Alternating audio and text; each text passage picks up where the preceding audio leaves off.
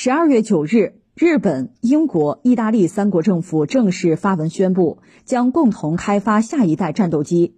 日本外务省、英国首相办公室及意大利政府方面均发布了正式的联合声明。声明中披露了联合研制战斗机的正式项目名称，定名为“全球空中作战计划”，计划在二零三五年前开发出下一代战斗机，并公布了其初步设想图。声明中还强调了，计划将以盟国和伙伴国家为核心，注重与美国、北约、欧洲和印太及全球合作伙伴的互操作性。英国首相府发布的新闻稿还透露称，开发阶段将在二零二五年启动，在此之前将商定基于成本和相关国家预算联合评估的共享安排。这则消息吧，让人确实联想到那歌的歌词吧，就是不是我不明白，这世界变化快啊，怎么这三家就是英国、日本、意大利啊凑到一起要搞一款新的战斗机啊，下一代也没明说是六代机，但按说那就是啊 六代机，二零三五年啊这叫服役。可能吗？我只能从我这个角度讲，我觉得不太看好。而且这个事儿对目前全球的航空航天这种高端制造业啊，这个产业的格局，可能多少还是产生了一点儿影响或者触动吧。但是结局不会太乐观，这是我的判断啊。一样一样说，呃，一个是现在好多标准观念就已经乱套了。你比如说前不久美国那个 B 二幺轰炸机，这不是刚亮相吗？那美国人自己说这就是六代机。我这就六代机，这就已经乱套了。因为六代机一般指的就是战斗机，你那一轰炸机，你说是六代机，那你的标准是什么呀？这不就乱了吗？而且美国自己作为战斗机，这个六代机一些子系统，应该说进展很快啊，但是飞机还没有弄出来。想象图倒从来不缺，中国也有想象图，对吧？那那我还会画呢，那没有意义。就是真正六代机做出来什么时候？目前没有明确的时间这个节点啊，时间表没有。另外，六代机的标准其实现在也并不统一。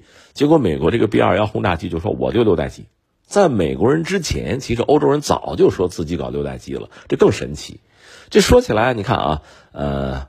战斗机分代这个事儿，以前我们聊过，今天我不赘言了啊。反正你按我的标准，我理解就未来越来越多的按什么呢？按电，就是你的飞机啊发电的能力、耗电的这个水平，拿这个做标准划分代可能更合适。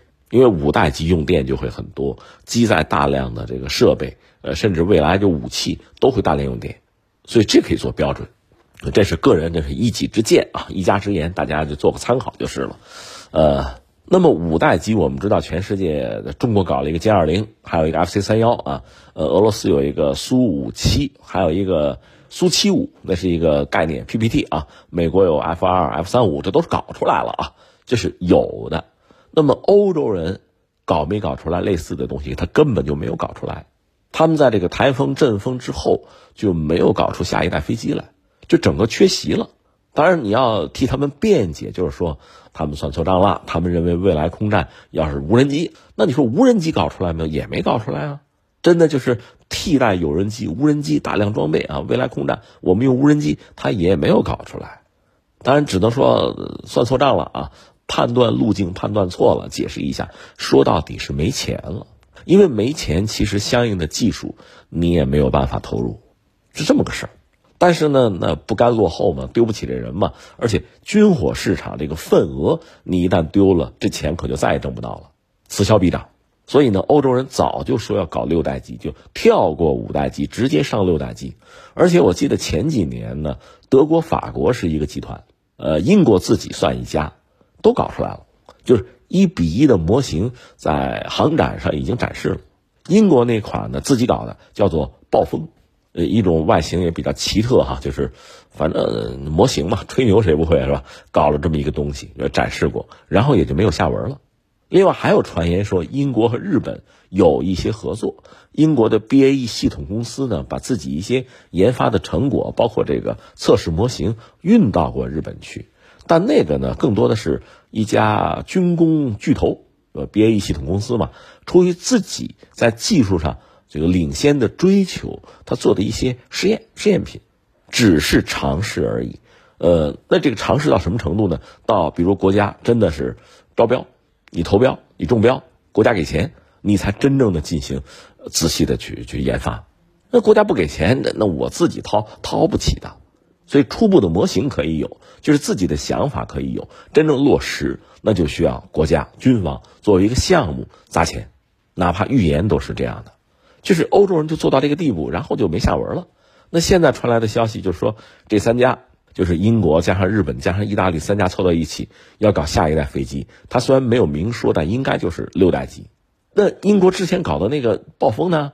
那还有吗？或者说是在它的基础之上？不知道。没有说法，那你可能会问，就说那你凭什么就判断就很武断的认为你就不行，你就觉得不看好呢？因为这三家比较弱呗，一个一个说哈，这三家里面英国是最强的，一个是英国的发动机有那个罗尔斯罗伊斯哈，呃这家发动机还行，但是呢，因为现在主力的战斗机，你比如说人家美国，美国有自己的就是 F 二 F 三五，它用的是美国公司自己的发动机，用不着你英国的罗尔斯罗伊斯，你就做出来没有飞机可用。没人装你的，那你还搞什么搞啊？所以在这个领域，你就逐渐会落后。你没有市场，没有市场，没有收益，没有利润，没有投入，就这么回事但它总的来说底子还在。另外呢，就是 BAE 系统公司吧，毕竟呃，在全球算是比较领先的一个大型呃军工企业吧，所以隐身飞机这块它肯定搞了，那肯定有研究，有一些技术，所以它算是最强的。那个我们刚才讲叫暴风嘛，应该说代表了英国在科技上能达到的比较高的水平。至于日本呢，其实在某些单项上，你比如复合材料啊，呃，发动机一些零部件，呃，另外整机，呃，日本在发动机整机上啊，目前是有突破，我们要承认，但是它还不如罗尔斯罗伊斯呢。你根本没有飞机可装，没有人信你，那你怎么玩啊？另外，你比如说航电什么的，日本其实在很多子系统上是不错的，但是它不能整合，这个整合是由美国人来完成的，或者说是由美国人来约束的，日本没有这个能力。他搞的这个隐身技术的一个验证机叫新神，那个飞机我们都看过，它从外形上你一看，它和我这么说吧，它和韩国和土耳其。他们自吹自擂的那个隐身机比起来都不如，从外形上看都不如。那你说你的水平、你的实力能到什么程度？至于意大利呢，嗯，它各方面你说能力都有，发动机啊、航电啊、呃，机载武器它都有，都行。但是呢，都稀松，都稀松。那这三家凑在一起，那恐怕应该是英国人唱主角，英国人来主导这个项目，才有可能真正的完成。呃，说到底呢，一就是得投钱啊，大家得掏钱啊，这三家都没钱。再一个就是说，你这飞机真做出来之后，你指望这三个国家能装备吗？装备不了多少，那你还要去国际市场去卖，这就很麻烦。你看啊，就是美国，它是军火巨头，现在英国的不管是空军还是航空母舰用的都是美国飞机，日本也是，意大利也是。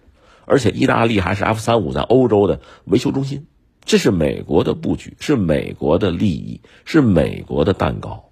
你们三家搞出一款飞机来，那就等于说，第一个你们不需要买美国的了，第二呢，你还要在国际市场抢美国人的生意，你看他干不干，对吧？